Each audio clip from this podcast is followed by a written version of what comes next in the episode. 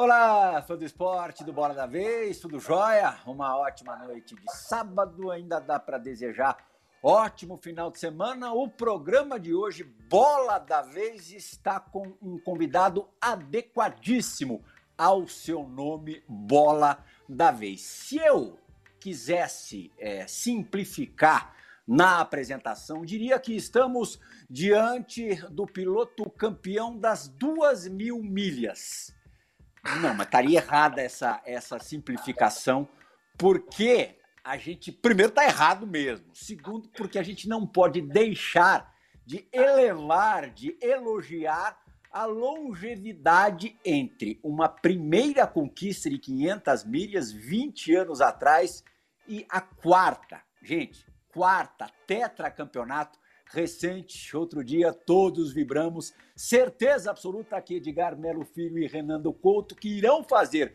este Bola da Vez comigo, tendo como entrevistado, como convidado, o tetracampeão Hélio Castro Neves. Vibramos todos demais com mais essa conquista. Te agradeço demais, Elinho. Você íntimo aqui, Elinho. Já não o vejo, infelizmente, há muito tempo. Infelizmente para mim, né? É, mas depois de agradecer pela entrevista, você está, é claro, sendo super solicitado esses, esses últimos dias, deve estar tá cansado de falar, mas para a gente saiba que é muito importante tê-lo no Bola da Vez. E já quero saber, 2022, a gente espera que o Elinho tenha ali uma, uma situação de correr toda a temporada da Fórmula Indy, portanto vai correr mais uma 500 milhas. É, se o Elinho, situação hipotética, é, pudesse evitar um desses quatro pilotos, qual o Elinho evitaria? Das quatro vitórias, o Hélio Castro Neves das quatro vitórias, levando mais em conta o piloto do que os equipamentos. O Elinho campeão, bi, tri e agora recente tetra. Qual dos quatro Elinhos que você gostaria de evitar, não ter como concorrente?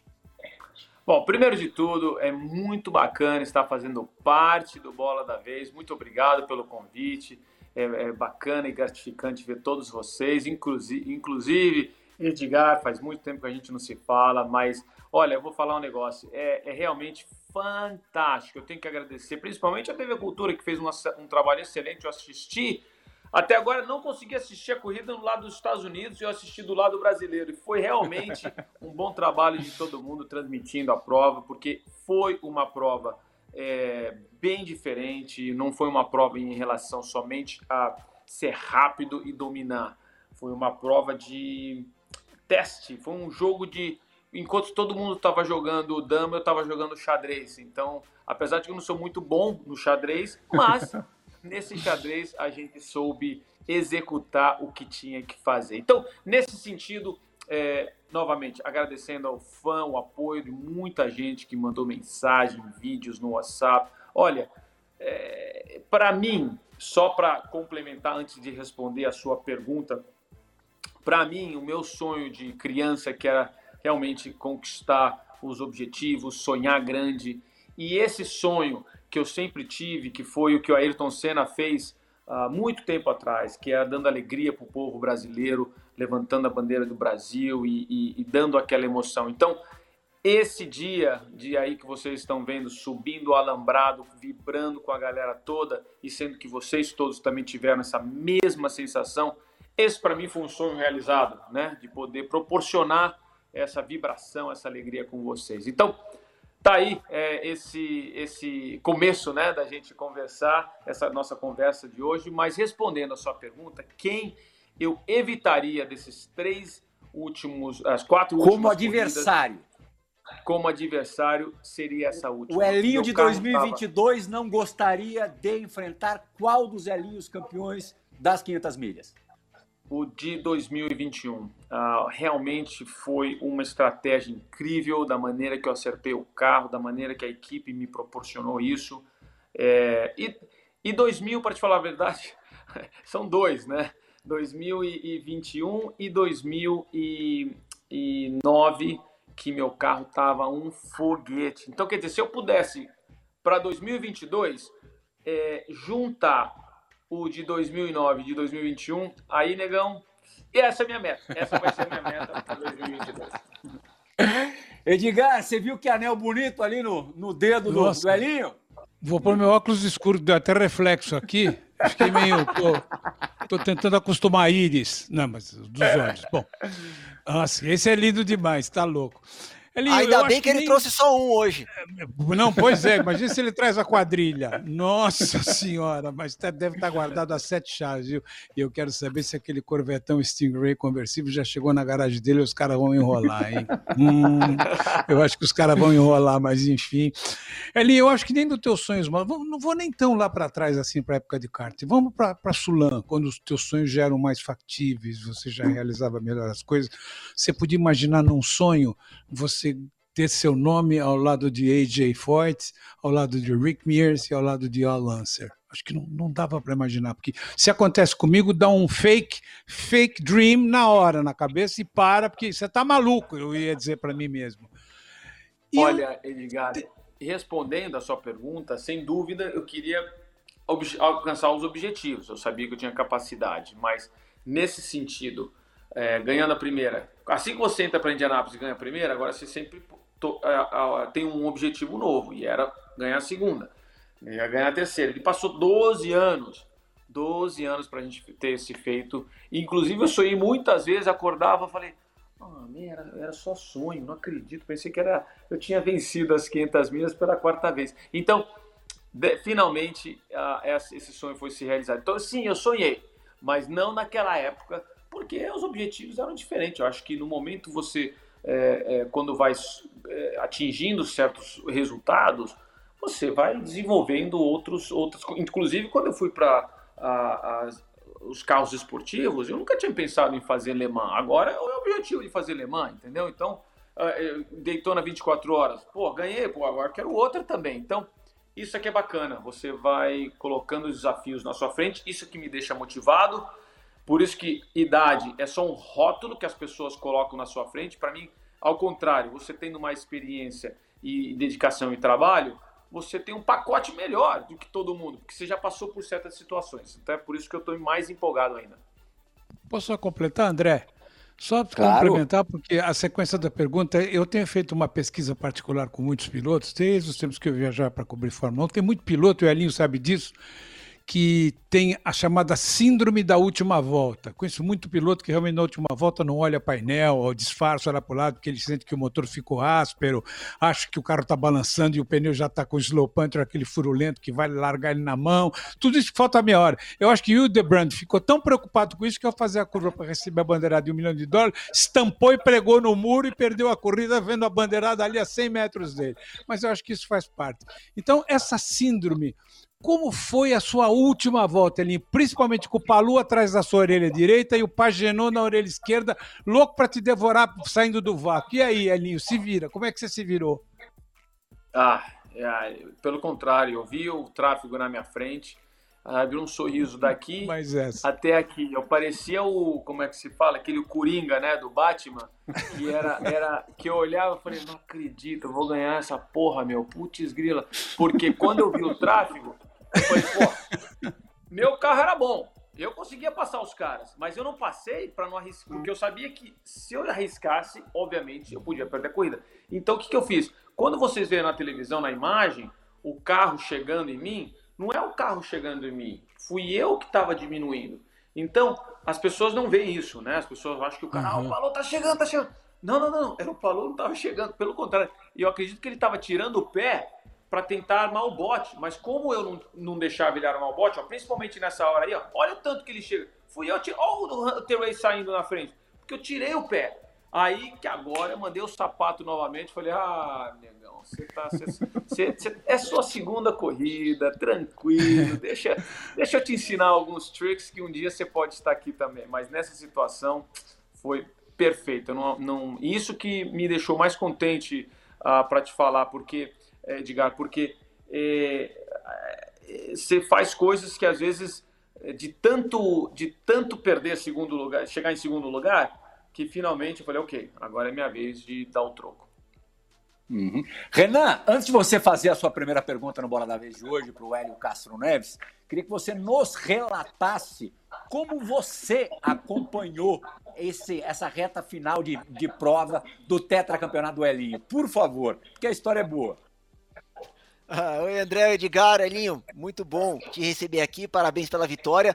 No dia da corrida, é, foi o último dia do Giro de Itália, eu estava na transmissão do ciclismo de manhã e a gente gravou uma outra prova, um VT, à tarde. Então eu vi as primeiras 80 voltas da corrida e comecei a gravar e deixei a corrida ligada do lado. E eu olhando só de canto de olho, eu percebi que você estava parando numa janela diferente dos outros caras, né? E quando faltava 10 voltas, eu olhei, mandei no WhatsApp, o Elinho vai ganhar. Aí os caras têm uma grande chance. E aí, quando faltava quatro voltas, esse VT que a gente tava gravando break, eu falei, gente, para. Vamos ver o final da corrida. A gente ficou meia hora parado quase, vimos o final da corrida, você ganhou, e pô, e, e eu só olhando, falei, não é que ele vai ganhar, e, e, ganhou, e pô, e foi legal demais ver o jeito que foi, né? As, o jeito que foram as últimas voltas, e até lembrando de outras corridas, né? Como a do Hunter Ray em 2014, né? O Hunter Ray tava na tua frente, igual tava na tua frente semana passada, né? E, e, enfim, dessa vez você ficou com a vitória e parabéns pela vitória. E sobre o que você tava falando do Palou, eu queria te perguntar sobre essa coisa do você tem que ensinar uns tricks aí para ele que tá chegando agora, porque eu escutei já a sua descrição de como tava o seu carro e quando você passou ele com 15 voltas para o final, para saber se dava para passar, como é que tava, e, e, e depois você conseguiu passar na hora certa. Quando que você começou a correr com essa cabeça? Porque é, você ganhou na sua estreia, tem outras corridas em ovais além de Indianápolis, mas oval parece fácil. E eu até brinco às vezes, pô, oval vira para a esquerda, para correr de verdade tem que virar para a direita também. Mas não, tem uma, uma técnica muito grande específica de oval. Quando que você começou a correr e pensando em todos esses detalhes que estavam na sua cabeça e que você descreveu sobre essa vitória e que o Palu ainda tem que aprender esses tricks que você falou? Olha, é, sem dúvida, eu desde o começo, desde o, da classificação, meu carro já estava muito bom. Não, não na classificação, mas nos treinos que a gente teve depois da classificação. Então eu sabia que o carro estava em condições de briga. Não, não tinha, a gente não tem bola de cristal. E é o que tudo que eu pedia. Eu falei, me dá uma chance para brigar pela vitória. O resto é comigo. Eu sei o que eu tenho que fazer porque eu já tive nessa oportunidade. E foi o que aconteceu.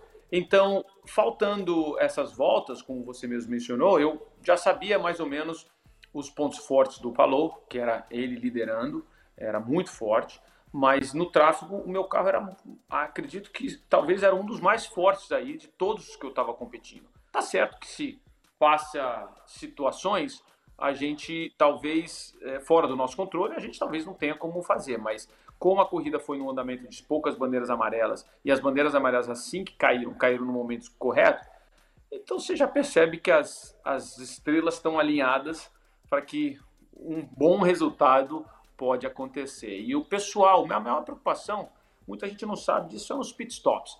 Eu tive muitos pitstops nos treinos e os pitstops não foram muito favoráveis e, e, uma das coisas que eu é, insisti para a equipe era treinar durante aquela semana que a gente não tem nada. É, fui nos treinos dele para, para eles não têm, não, a equipe não tem carro elétrico. Normalmente para, vocês entenderem, a maioria das equipes que estão fazendo temporada inteira, elas têm um hum. carro como se fosse um show, cara. Esses carros que você ir no shopping de apresentação, essas coisas, eles põem um carro, um motor elétrico como se fosse um carrinho de golfe e usam isso daí dentro do shop deles, da, da oficina deles, para, entendeu? O carro ter aquele movimento e você treinar todo o, o a sinergia é, como se fosse um pit stop. O pessoal não tem isso. E eu perguntei, falei, Mike, você, tem, tem, tem uma coisa dessa. Por isso que os caras não conseguem trocar pneu. Porque, pô, coitado dos caras, estão treinando só agora. Aí conseguimos um, um carro da Andretti, que eles têm, Conseguimos um horário na equipe da Andretti para eles treinarem. E foi aí que a coisa foi rolando, entendeu? Mas até sábado, os caras treinaram até sábado para ter certeza de que eu falava pro Mike, eu tenho um carro para brigar, mas eu não vou perder essa corrida por causa de um pit stop. Então a gente precisa estar tá focado. E foi muito legal isso, porque todo mundo fez o seu trabalho. E como eu disse, o carro também estava. Eu acertei de uma maneira que o carro me dava essa opção de escolher aonde eu podia me, me posicionar para poder armar o bote.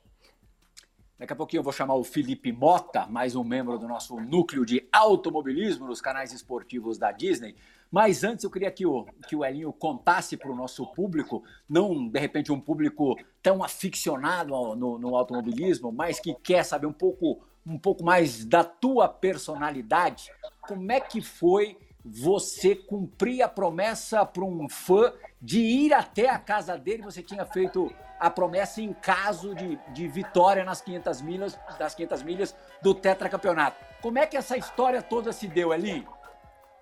Olha, é, como é, por causa da pandemia nós não estamos mais fazendo o parade, que é uma tradição muito grande, né? É aquela parada, aquele desfile de, dos pilotos é, durante a cidade. Então, por, por esse caso da, da, da pandemia, eles passaram a fazer visitas em certas casas. E eles estão decorando as casas. Em Indianápolis, alguns locais decoram a casa, deixam a casa enfeitada. E esse cara, vocês como podem ver na imagem, fez um, um, um manequim escalando o alambrado. Então foi muito legal. Quando eles me levaram para essa casa, eu achei que foi muito bacana, muito autêntico dessa pessoa. E eu falei, olha, se você gastou tanto tempo, né, é, usou o seu tempo para é, é, praticamente construir aí o manequim subindo no alambrado, depois da corrida a gente vai comemorar junto, ganhando essa quarta vitória. E, obviamente, eu falei, nós somos prisioneiros do que a gente fala. Quando você fala, promessa tem que ser cumprida. André. Oi. Não, só acrescentar uma coisinha, para vocês perceberam o que o Elinho acabou de fazer. Só por essas imagens dá para você imaginar a hora que ele se transforma no Spider e sobe o alambrado, por que, que a galera inteirinha grita, fica gritando Hélio, Hélio, Hélio? A paixão que os americanos têm pelo que o Hélio faz, pelo cara que ele é. Ele falou em alinhamento de, de outros planetas. É, ele realmente faz parte desse alinhamento porque ele é de, ele é, outro, ele é fora da casinha. Então as coisas se explicam de maneira muito fácil. Só essas imagens, por mim, já valendo tudo que a gente sabe, espera e conhece do Hélio, André. Uhum. O entrevistado aqui é, é, o Elinho, mas eu quero fazer uma pergunta para o Edgar se o Edgar considera o Elinho entre os pilotos brasileiros dono dos maiores feitos pós Ayrton Senna. Eu acho que não fica nenhuma dúvida no ar. Eu acho que o Hélio, pela dedicação, se nós considerarmos que ele vem de 21 anos, 21, não vou, eu vou parar em 21, porque eu não vou, 21 anos trabalhando com uma equipe monstro que chega para esmagar você imagina, porque quanto melhor a equipe, mais pesada a equipe, maior a equipe, maior a cobrança, é recíproco. A cobrança uma panela de pressão, vai aumentando de tamanho. Então ele conseguiu contornar tudo isso com resultados fantásticos em diferentes categorias. Se transferiu para uma equipe menor, você vê, tendo que sugerir para a equipe ter alguns equipamentos importantes no treinamento dos pilotos. Então eu acho que se você, você se tratando, porque Indianápolis é uma realidade, por tudo que ela, não, independente dela ter sido é, aberta, aberta em 1909, ainda de terra em 1911, é que eles colocaram os tijolinhos, os, os bricks, e eu, graças a Deus, quando eu estive lá cobrindo uma Indy, consegui dar um beijo no Brits e depois dar um pulinho no Hall of Fame para conhecer o carro do Jim Clark, do Gran Rio e ver também o turbina do Parnelli Jones, que eu não dormia, que eu queria saber se aquele. Realmente o turbina andava muito, só que não, não havia freio que parasse aquele carro. Então eu acho que o Elinho conseguiu atingir assim um patamar tão elevado que eu até ficaria, eu não sei se eu ficaria torcendo demais para uma equipe de nome na Fórmula 1, dar um carro para ele em Mônaco, para ele poder, ele merece esse, esse hat-trick. Ele, ele, merece, porque dois ele já levou, mas um está na alça de mira dele, eu tenho certeza. Claro que ele chegou para o Shank lá e disse: Bom, vamos dar aqui aquele contrato de cinco corridas, vamos renegociar, vamos falar, quero fazer toda a temporada, mas de repente, dependendo da equipe, olha, eu se tivesse uma equipe grande, daria um carro para ele, vai lá, meu filho, se vira que numa dessa você ganha, tá feito o hat-trick. Você vê que o Edgar sabe, né? Edgar, isso é exclusivo com vocês, hein? Há, há 40 minutos atrás, eu. Perdão, uma, uma hora e 40, porque eu tive 40 minutos numa outra entrevista, mas eu conversei com o Mike Shank. A gente teve uma conversa e ele falou: o que, que você quer? Eu falei, ah, agora era isso que eu quis. Imagina. Senta era aqui, Michael. Falei, agora vamos conversar. Agora nós estamos num lugar que a gente tem que conversar. Então, muito legal. O que eu, o que eu considero, Mike, primeiro de tudo, é, eu estou muito orgulhoso da minha da minha performance, obviamente, da minha dedicação. E às vezes a gente fala, pô, você tem que ter sorte. Mas sorte para mim é, é, quando a oportunidade encontra com a dedicação. Essa é a sorte, porque as duas coisas acontecem, você vai ter o resultado. E o Mike também me prometeu muita coisa. Ele falou, Hélio, eu quero, esse carro tá muito bom, eu não quero arriscar. Eu insisti, Edgar, vou ser sincero, eu quase, antes de começar a nossa relação, né, eu insisti para que a gente fizesse uma corrida, porque a minha preocupação era essa, eu queria ter uma, um, uma sinergia com a equipe para que a gente pudesse entender um ao outro, engenheiro, mecânicos, pitstops, estratégia. Olha quantas coisas que tem que estar tá, tem que estar tá alinhada para estar tá correta, mas a preocupação dele era o seguinte: era ter um carro bom para corrida. É um carro, se desse um problema numa dessas coisas, sei lá, um cara dá um, né, um kamikaze aí e destrói o carro, a gente já não ia ter o carro perfeito. Então eu entendo. Eu tenho meu, a minha ansiedade a, e a, a, a vontade de estar correndo, ele tem a ideia. Então foi todo mundo tem uma excelente participação nessa vitória, porque todo mundo pensou de uma maneira friamente calculada e realmente deu certo. Então, isso foi legal. É, eles não, inclusive quando a gente assinou o contrato, Edgar, isso é muito legal. Ele, eu tive uma experiência com a McLaren eu tinha acabado de vencer uma corrida em uh, Road America, uma super corrida. Essa foi uma das melhores corridas que eu fiz numa chuva. Aliás, era seco, aí choveu, eu passei todo mundo e ganhamos a corrida. Todo mundo ficou assim: o que aconteceu com o Castro Neves? Pô, o cara de repente saiu do nada. E aí me chamaram para fazer a corrida da McLaren. Não sei se vocês lembram no, na Indy Grand Prix que me, me jogaram aí.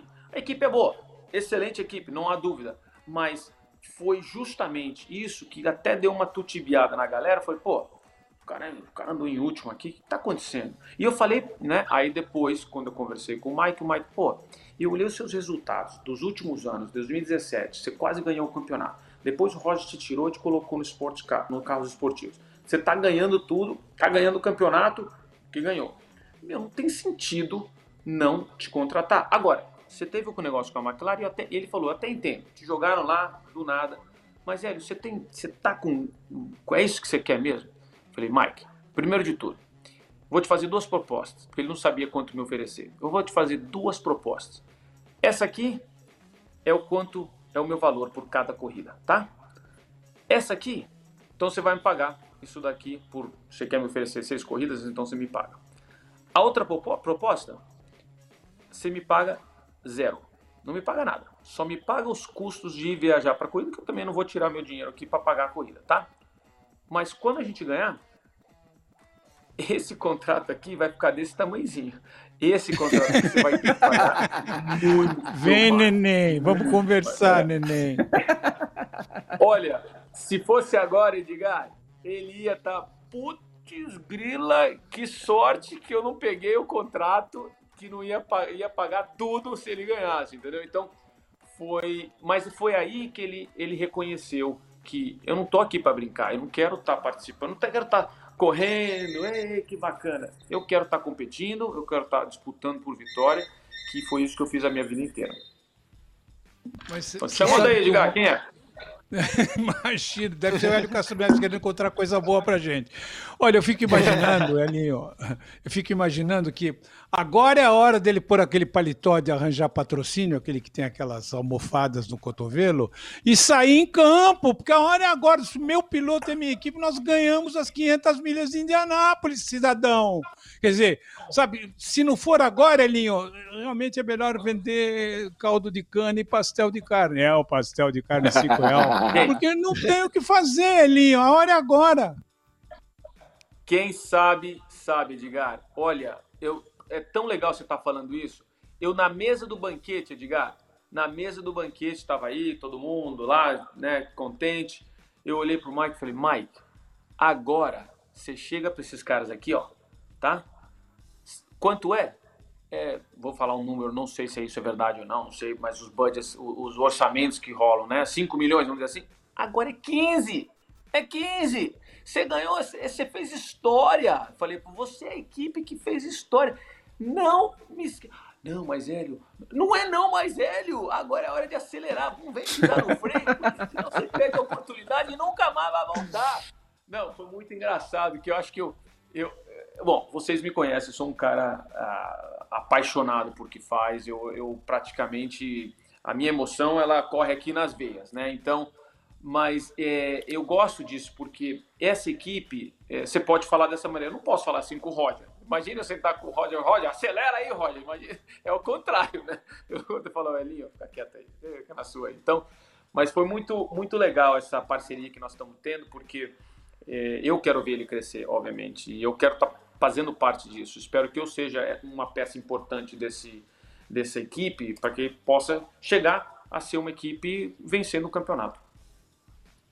Hélio, lá em Indianápolis, nesse mês, você já falou um pouco é, das diferenças de fazer para uma equipe menor as 500 milhas. Você sentia que as pessoas olhavam para você em Indianápolis? É o Hélio Castro Neves, mas está numa equipe pequena? Ou é uma hum. equipe pequena, mas é o Hélio Castro Neves que está no carro? Hum. Então, é interessante essa pergunta, porque eu senti muita gente, ok, é o Hélio Castro Neves, mas ele está numa equipe pequena.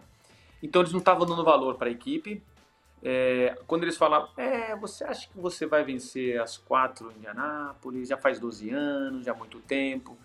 E depois que eu, a minha confiança era tão grande, ah, nesse sentido, em, em, como eu tinha acertado o carro, que eu até estava eu tava, eu tava, para te falar a verdade, é, desfrutando das pessoas olhando e eu falei, calma que vocês vão ver que o negócio vai ficar bom.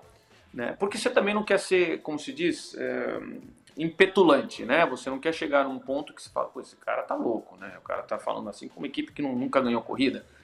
Mas a equipe, eu passei confiança para a equipe, a equipe me passou por confiança, então a gente estava ligado nisso. Isso foi muito legal. Acabei de falar com o meu engenheiro também, e ele tá, já tem algumas coisas pro ano que vem. Eu falei, exatamente, porque pode ter certeza de que todo mundo vai evoluir. Não adianta a gente ficar com esse acertozinho aqui, ah, perfeito, que ano que vem vai dar certo. Não, não é assim não, a gente tem que evoluir. Então, muita gente ficou surpresa por causa disso, e por isso que foi mais legal ainda, porque nós provamos que com, por mais que a equipe não tenha o, big, o, o, o orçamento maior, mas ele tem o coração maior, e isso foi legal. Ah, esses caras falam demais. Ainda bem que falam demais. Se é que o Felipe Mota tá até agora esperando para participar do Bola da Vez. Ele tem uma pergunta bem abrangente. Fala, Felipe! Fala, Playhall. Que prazer mandar uma pergunta pro Elinho. Elinho, vamos lá. Um músico, quando a gente pergunta ah, qual a sua música favorita entre todas que você compôs, vem com aquele papo, não, todas as músicas são como filhas ou filhos e tal, tal, tal. Aqui você não vai ter essa chance, não. Mas você ganhou quatro. Tem a primeira, que é uma história legal, é a primeira. E a segunda é um bicampeonato, né? uma, uma vitória dupla ali, que é rara, que quase teve um tri que o Gil ganha, você segundo e o Tony terceiro. Já são histórias esportivas e também com bastidores, deve passar um baita filme na cabeça. Depois de 2009, você passa por um embrólio jurídico importante, pesado, difícil para a cabeça, para a imagem, para a família. Você vai lá e ganha a corrida. História de filme, coisa que americano transforma em filme assim. E aí ganha agora aqui, com todo respeito, você tá inteiraço ali. Mas você não é uma moleque não, cara. Você já virou um coroa, vai lá e ganha na molecada. Outra baita história. Óbvio que o fã, o público, a imprensa, tem, cada um tem a sua favorita como telespectador ou como profissional que trabalhou no evento, sabendo também nas histórias do bastidor. Mas só você viveu tudo isso. Das quatro, e não vale vir com papinho de filho, tudo filho, tudo filha, nada disso. Qual, pelo conjunto da obra, é a mais especial no seu coração? Parabéns por tudo. Seu feito está entre os maiores entre todos os esportes brasileiros da história. Tchau, tchau. Uau, muito obrigado pelas palavras de carinho. Realmente é, é, eu fico muito honrado de saber que as pessoas do conhecimento técnico e também da, dessa parte reconhecem né, essa, esse, esse feito incrível. Ah, é difícil você colocar. Eu sei que o papinho ah, de filho, que você não tem como escolher qual é o melhor cada momento foi um momento especial. Sem dúvida, esse é o mais recente, esse foi um momento especial, porque eh, das circunstâncias como for, nunca é nunca é igual, né? E o sentimento é incrível ah, pelo fato de ter tantas tantas situações adversas. Essa foi foi incrível, entrando para a história, se juntando num clube muito elitizado, que são apenas os, os, os deuses da, da, de Indianápolis, que é o AJ Foy, Rick Mears e o Alan Senior, de repente eu agora faço parte. Não sendo americano, uh, um, um, piloto estrangeiro e conquistando um espaço no povo americano, no, no coração do povo americano. Então, isso, isso para mim é um, é um sentimento é, inacreditável. Então, óbvio que a última é a, é a que fica mais recente, mas todas são muito especiais. Uhum. Meninos, antes a gente a, break, a... vocês querem? Boa, boa, pode arrematar. Eu, eu ia emendar. O Felipe perguntou da favorita, mas eu queria saber qual você acha que foi a mais inesperada. Porque a primeira era a estreia, a segunda uma que o carro não estava tão legal, mas você no ritmo da corrida foi lá e ganhou. A terceira com a questão pré-corrida. E essa quarta agora você não está mais fazendo o campeonato inteiro, você vai para essa corrida com uma equipe diferente e ganha. Qual foi a mais inesperada? A inesperada, sem dúvida, foi a segunda, porque eu estava quase no ponto de tomar uma volta da, do líder e essa foi a inesperada, porque ah, nós tivemos uma oportunidade e isso é onde fazem as, a diferença de equipes, né? O, o meu estrategista viu essa oportunidade, perguntou dá para você saber, conhecia em relação a salvar combustível, me conhecia, me conhece, né? Como eu piloto e foi aí que ele arriscou. Ele falou: então vamos arriscar porque aqui é o momento entre chegar em último e arriscar para ganhar as 500 milhas de Indianápolis. É, é óbvio que a gente vai fazer isso e foi essa 2002 que foi a, a mais a mais inesperada. André. Claro, fica posso... à vontade, Edgar. Não, só para engatar uma segunda aqui e arredondar para depois dar uma relargada aqui. Fazer um convite para vocês. Eu já vi grandes vitórias do Hélio nos segmentos de protótipo, na Fórmula Indy, grandes corridas que ele fez. Mas tem uma coisa que é fantástica, é o momento dele de Fred Astaire. Ele, como Fred Astaire Gene Kelly, é insuperável. Vocês já viram ele e a Juliane dançando no Dancing to the Star? Pô, não, é inacreditável. Olha, olha isso, olha, olha isso, olha Elinho, é ele, não é, não é Fred Astaire. Olha só. É isso. Olha lá. É isso mesmo. Olha o preparo físico do bicho, olha lá. Eita, Agora, a, Juli é, a Juliane tem, tem, que, tem que tirar o boné, que é o seguinte. Isso não, olha, você tem razão. Já faz 14 anos. 14, você melhorou, você, você, ainda tem esse molejo, Elinho? O Elinho falou, Nossa. Ah, tô mais velho, tô mais velho. Pô, tá com 4.6. É a minha idade, Elinho. A gente ainda é moleque.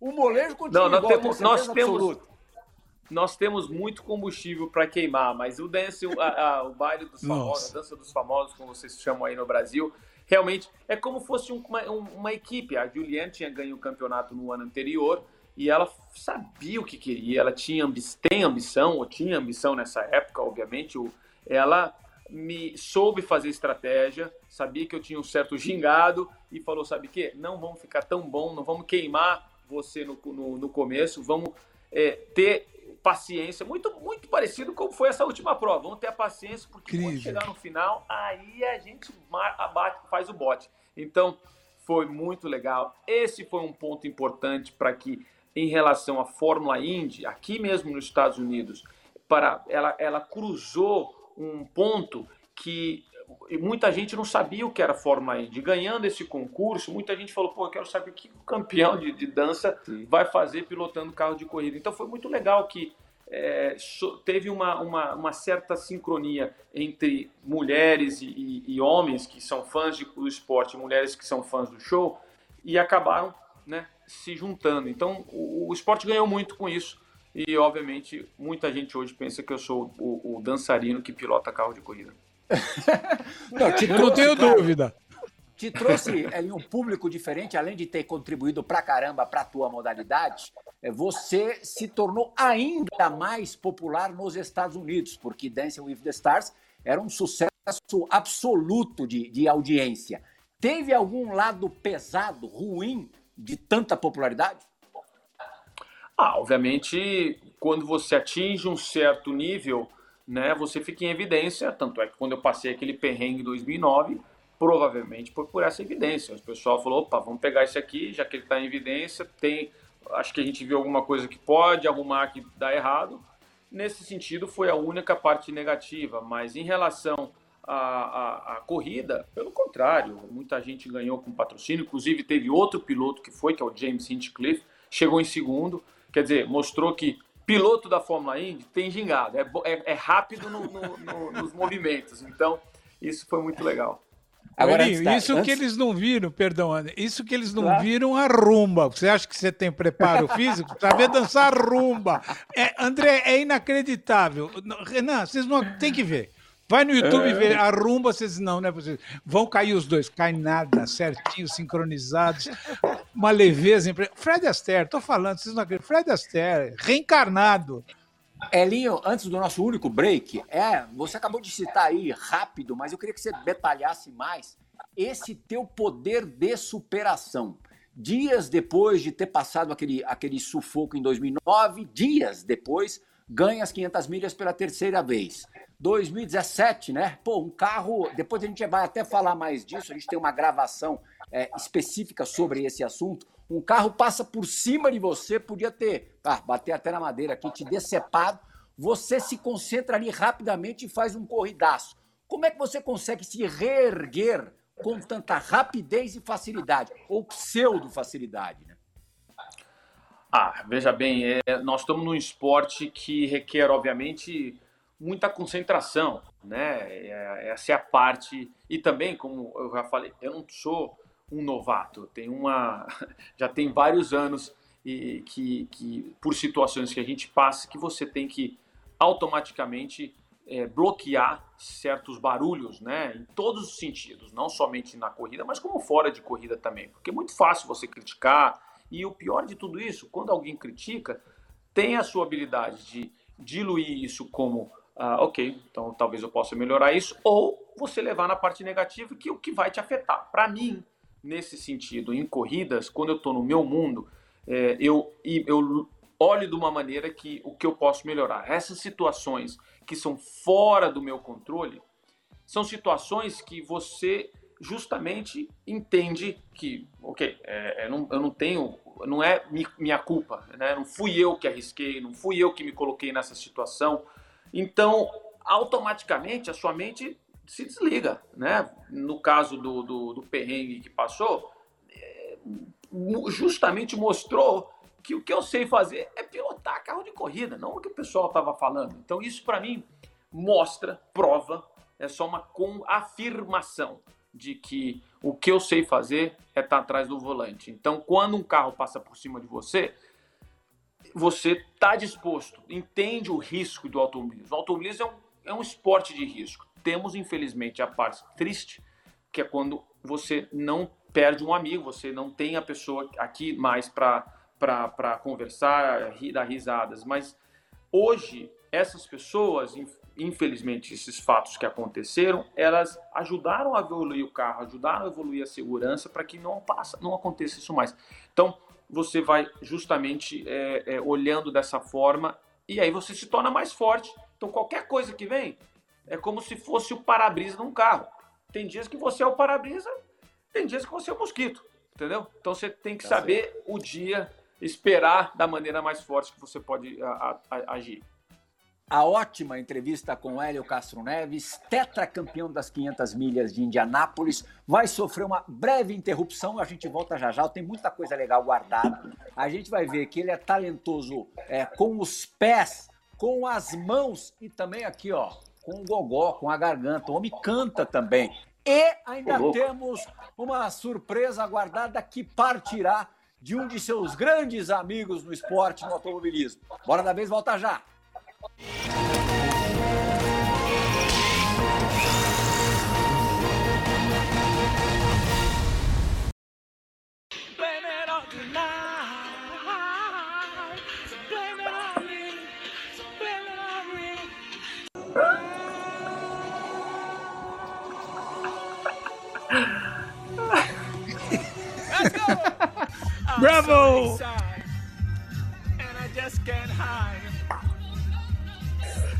Ai, que fantástico.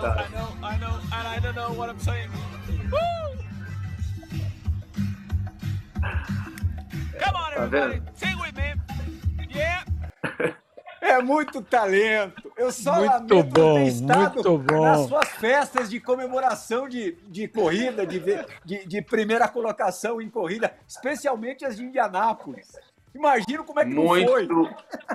Editor, parabéns, vocês foram fantásticos. Faz muito tempo que eu já nem lembro mais. Vou seguir então, pelo jeito que vocês estão gostando dessa, mas olha, essa foi muito boa, realmente eu não esperava. Bacana. Vai tá aí no meu no meu, no meu uh, Instagram, Twitter, se vocês querem ver mais coisas, é só seguir que é tem mais coisa por vir. Pode deixar que essa, essa vitória é o número 4. Essa gente. é verdade. Tem muita comemoração ainda. Edgar! Elinho, é, eu fiquei com uma impressão que até deixa eu aproveitar para talvez você me corrigir.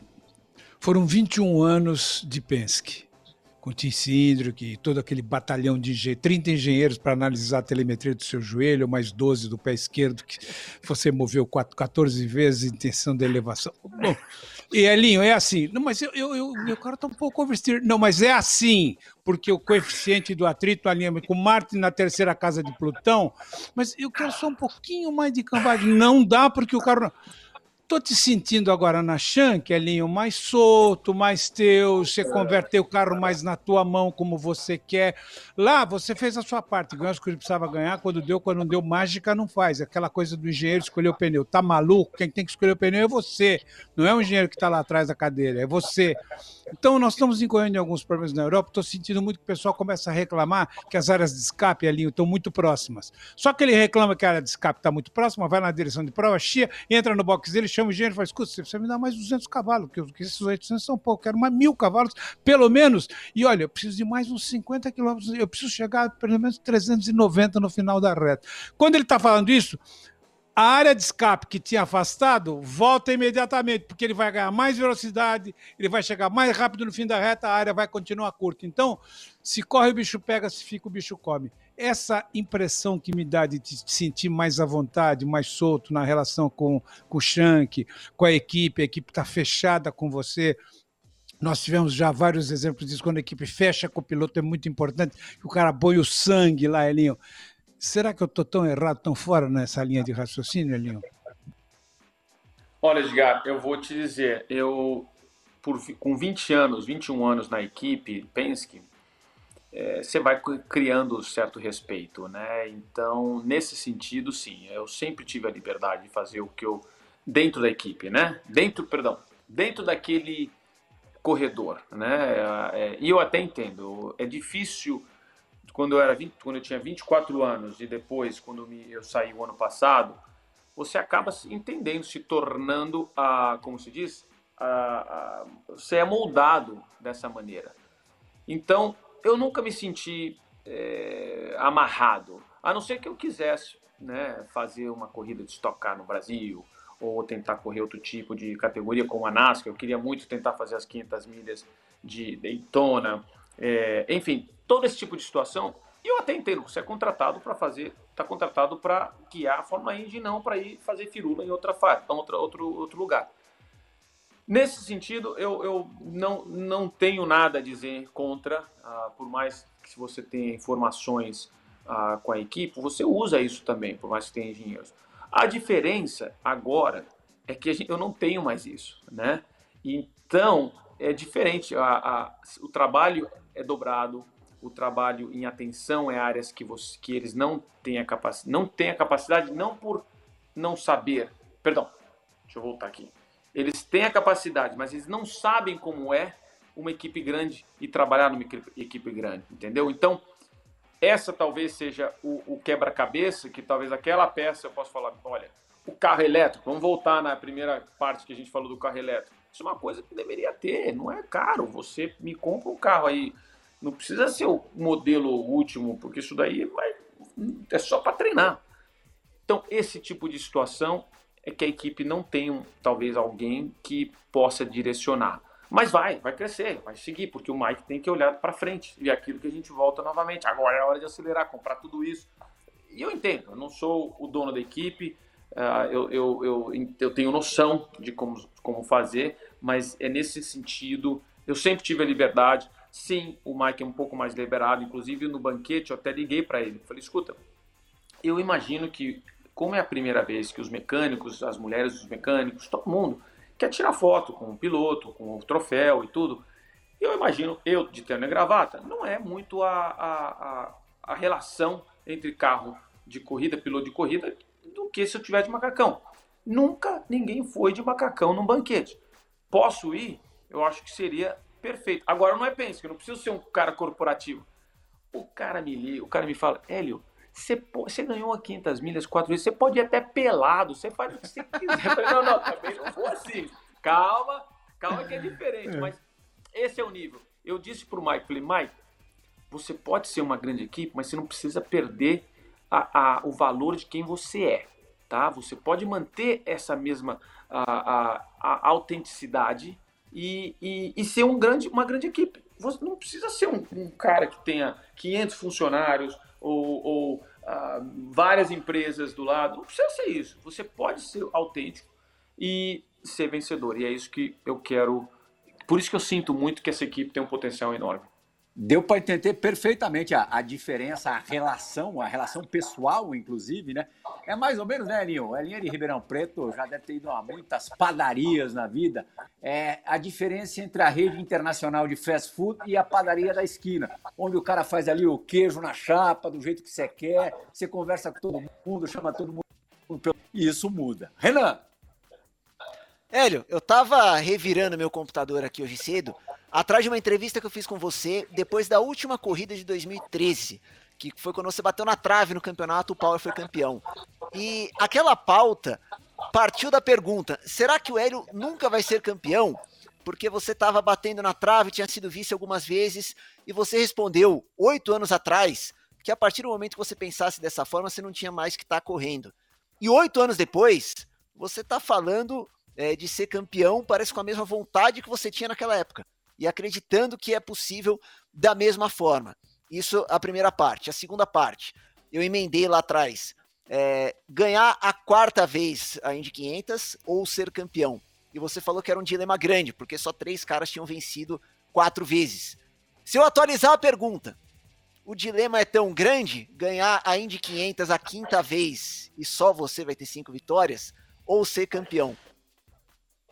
Olha, essa pergunta quem fez hoje foi o Mike Shank. Falou: você quer ganhar as 500 milhas ou você quer ser campeão? Qual é o mais importante para você? Eu falei: Mike, para eu, ganhar, eu ganhar o campeonato, eu preciso ganhar as 500 milhas em Indianápolis. Então os dois são colaterais. Não vamos tentar. É, é, ah, mas você trocaria? Não, não trocaria nenhuma corrida de Indianápolis por um campeonato, porque são completamente situações diferentes. Agora, sim, eu acredito. Hoje eu tô, só para você ter uma ideia, eu fiz uma corrida e tô na frente de Alex uh, Rossi, tô na frente de Hunter Way, tô apenas, acho que, uh, atrás do meu companheiro de equipe que fez quatro corridas, Will Power. Eu tô ali. Então, quer dizer, a Indianápolis não é, um, é, é, é uma grande corrida, obviamente, um feito muito grande, mas ela é um trampolim para te ajudar a ganhar esse campeonato. Então, essa é a maneira que eu quero. Não dá para ganhar campeonato chegando em último, é, obviamente, e, e, eu tenho essa, respondendo a sua primeira pergunta, mesma vontade de que eu tinha, que eu não passei na trave, e talvez o momento não era, não era aquela época. De repente, é essa, é essa vez, é a bola da vez. Pô, o Dixon tá aí ganhando seis campeonatos, pô. Por quê? Porque não tem competidor como eu pra estar tá lá, tirando a vitória dele, porra. Boa, Elinho. Vai participar, é vai participar do Bora, vai participar do Bola da Vez agora. O cara que é muito gente boa, ótimo profissional, mas desconfio ali que o pezinho dele é meio gelado. Ele cobriu você na Indy 500 em algumas oportunidades pela TV Bandeirantes, como repórter da TV Bandeirantes. Felizmente hoje ele está aqui com a gente também nos canais esportivos da Disney e ele vai relembrar dessas passagens. Diga, Gustavo Berton. Fala Playhall, prazer estar participando desse Bola da Vez com esse cara que eu admiro demais. Tive o prazer de trabalhar com ele em algumas coberturas e ver idolatria, como ele é querido pelo público dos Estados Unidos. Mas quero fazer uma reclamação pública aqui. Tive três vezes em Indianápolis, peguei dois vices-campeonatos do Hélio, custava ganhar um enquanto eu estava lá? Não, tô brincando. E não vale me chamar de pé frio.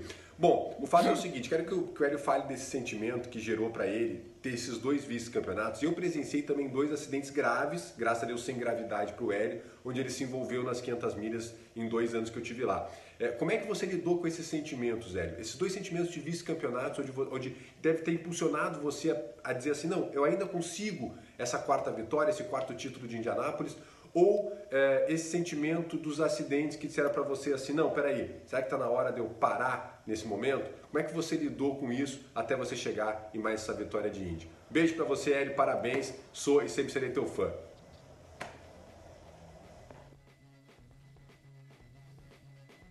Eu não vou chamar de pé frio, não, porque mesmo que eu cheguei em segundo, vou ser sincero, foram situações que o carro talvez foram os carros que eu larguei atrás, não tinha muita esperança, uh, mas confiei na habilidade, confiei na, na, equipe, nós descobrimos certas um acerto que foi inclusive 2007, 2017 foi um ano que a Honda estava muito forte, estava quebrando todos os motores, só não quebrou um do fé da mãe do Takuma Sato que acabou levando a, a, a corrida. Mas nesse sentido, é, quando você sabe alguma coisa que acontece nos acidentes é como a gente volta naquela percepção de que do que fazer, né? É, num dos acidentes que ele deve estar se referindo foi em, em dois, é nesse aí que eu, ah, não, esse não sou eu não, pô, que isso? Ah, ah esse foi aí que o, o Scott Dixon passou por cima. Eu praticamente olhei uh, o Jay Howard, que é o carro que bateu primeiro.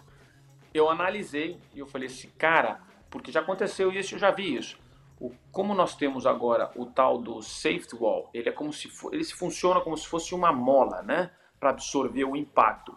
Como eu vi ele saindo muito fora do traçado é, no final da reta, eu falei, Ih, esse cara vai voltar para a pista.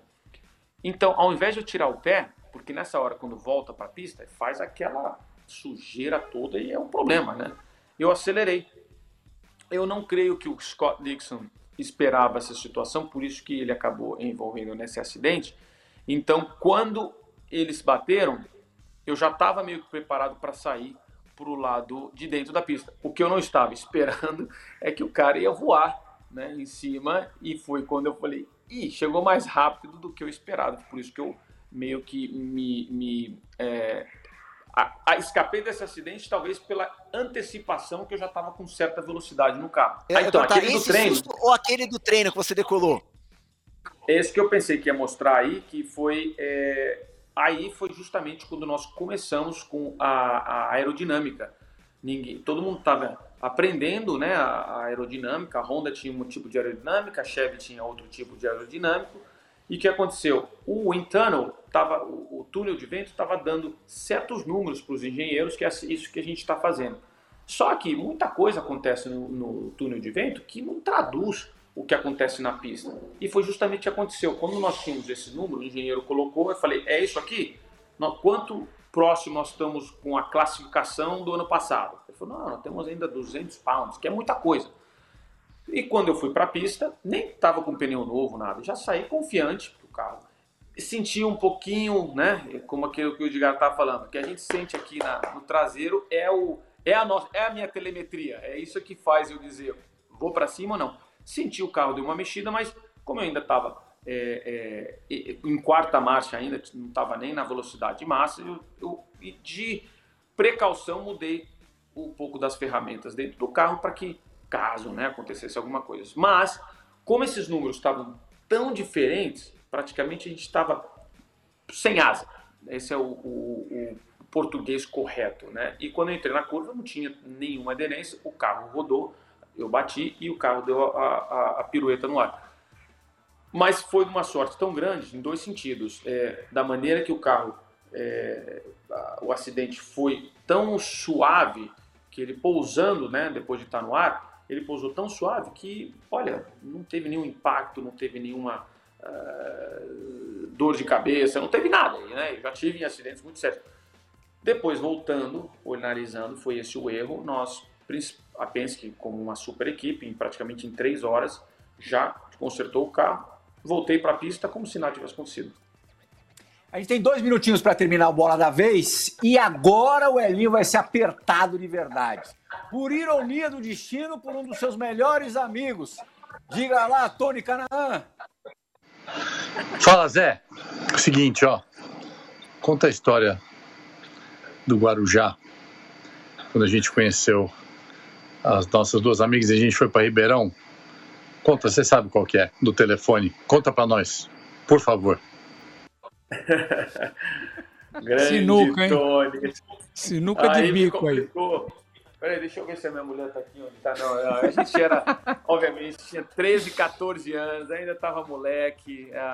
o Tony é um dos caras que, não só amigo, competidor e um exemplo para mim também, pelo fato de é, ele sempre ser um, um guerreiro. Eu sempre admirei o Tony, para te falar a verdade. Nós tivemos as nossas. É como se fosse um irmão de outra, de outra mãe. É, praticamente a nossa carreira foi paralelo o mais legal de tudo, nós viramos grandes amigos, que na época do kart, falou: se você chegar lá, eu vou levar seu capacete, hein? Aí ele falava: eu também. E o legal do nosso destino é que nenhum dos dois precisou carregar capacete de ninguém, pelo contrário, é, nós atingimos o, o, sucesso e o objetivo, talvez por, por isso. Um, é, um competindo com o outro fez cada vez um ficar melhor. Essa história do Guarujá é, foi uma, uma, depois de uma férias que nós passamos juntos é, tanto a mãe dele, a irmã, o Tony, eu acabei, a, a gente no Guarujá conhecemos umas, umas amigas e, e, como eu disse, nós tínhamos apenas 14 anos e, e, e eu queria o telefone, né, nem lembro, nem lembro o nome da, da, da pessoa, mas a, eu queria o telefone, Tony, então vai lá, vai lá, vai lá que eu te ajudo, né. E quando nós ligamos, fui para Ribeirão Preto, que foi uma, uma situação um pouco complicada, porque meu avô tinha acabado de falecer, então nós tivemos que ir para Ribeirão, o Tony foi lá. E nessa a gente ligou para a menina e eu comecei, o que, que eu falo? O que, que, eu falo com a menina? E ele me dando os toques, porque o Tony é da capital, sou do interior, então é aquela coisa, né? Eu ainda tava meio menino do pé, ver, pé vermelho, né? Quer dizer, eu tava ainda indo para cima. E ele, não, não, não, pergunta para ela como ela tá e não sei o quê. E eu, ah, e aí, como é que você tá? Não sei o quê. Até uma hora que ele viu que o papo não tava indo lugar nenhum, eu falei, ah, pergunta para ela o que, que ela quer. Eu falei, escuta, o que, que você quer? Ele, não, não, não era nesse sentido. Era para você sutilmente falar qual é o caminho. Então, enfim, a menina desligou o telefone e falou, pô, Zé, ele me chama de Zé por justamente esse, nesse, por eu ser do interior.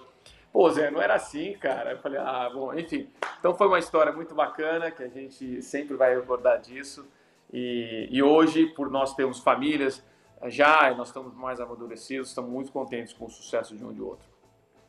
Aí, ó, uma foto para fechar este Bola da Vez dessa dupla que nos trouxe tantas alegrias é, para o torcedor brasileiro, não só o que acompanha mais de perto o automobilismo, mas para o torcedor em geral aqui do nosso país. Muito obrigado, Edgar Melo Filho, obrigadíssimo, Renando Couto e Alinho.